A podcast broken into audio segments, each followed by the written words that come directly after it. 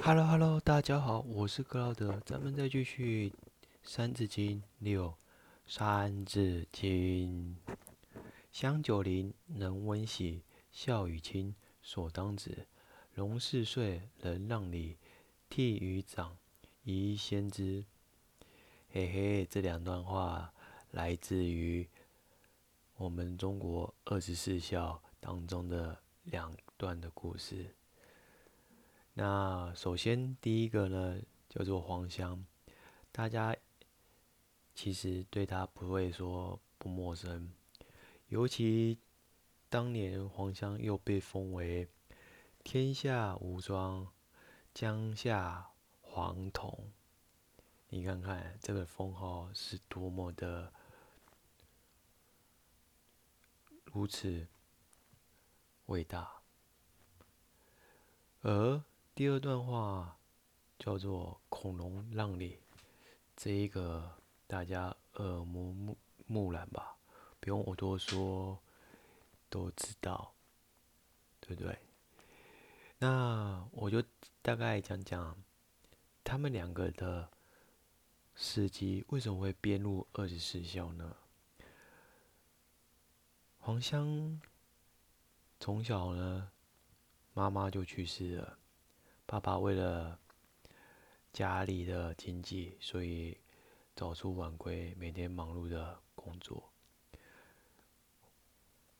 黄香为了看到爸爸这么努力，家里也需要有人照顾，于是他升起这份的孝心，来帮爸爸做一件小事。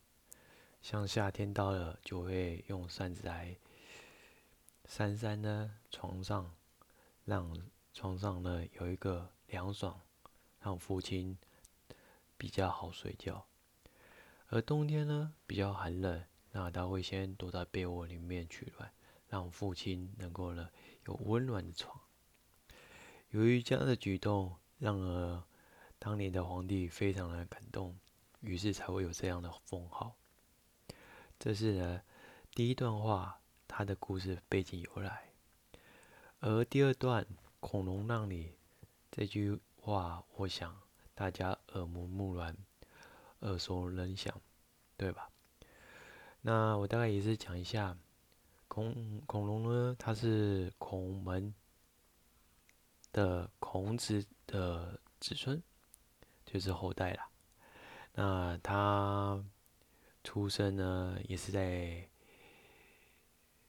黄香在这一个时期，他是算是说，黄香算是东汉前期，而恐龙是算是东汉末期，也踏入三国这一段的时间。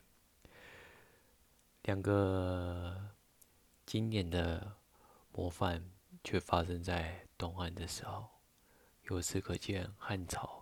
出了不少的名校。恐龙呢，小时候就知道要懂得让给他哥哥，因为毕竟我们要尊重长辈，才可以呢懂得礼仪。因此，他小时候就知道这样的礼节，所以才会。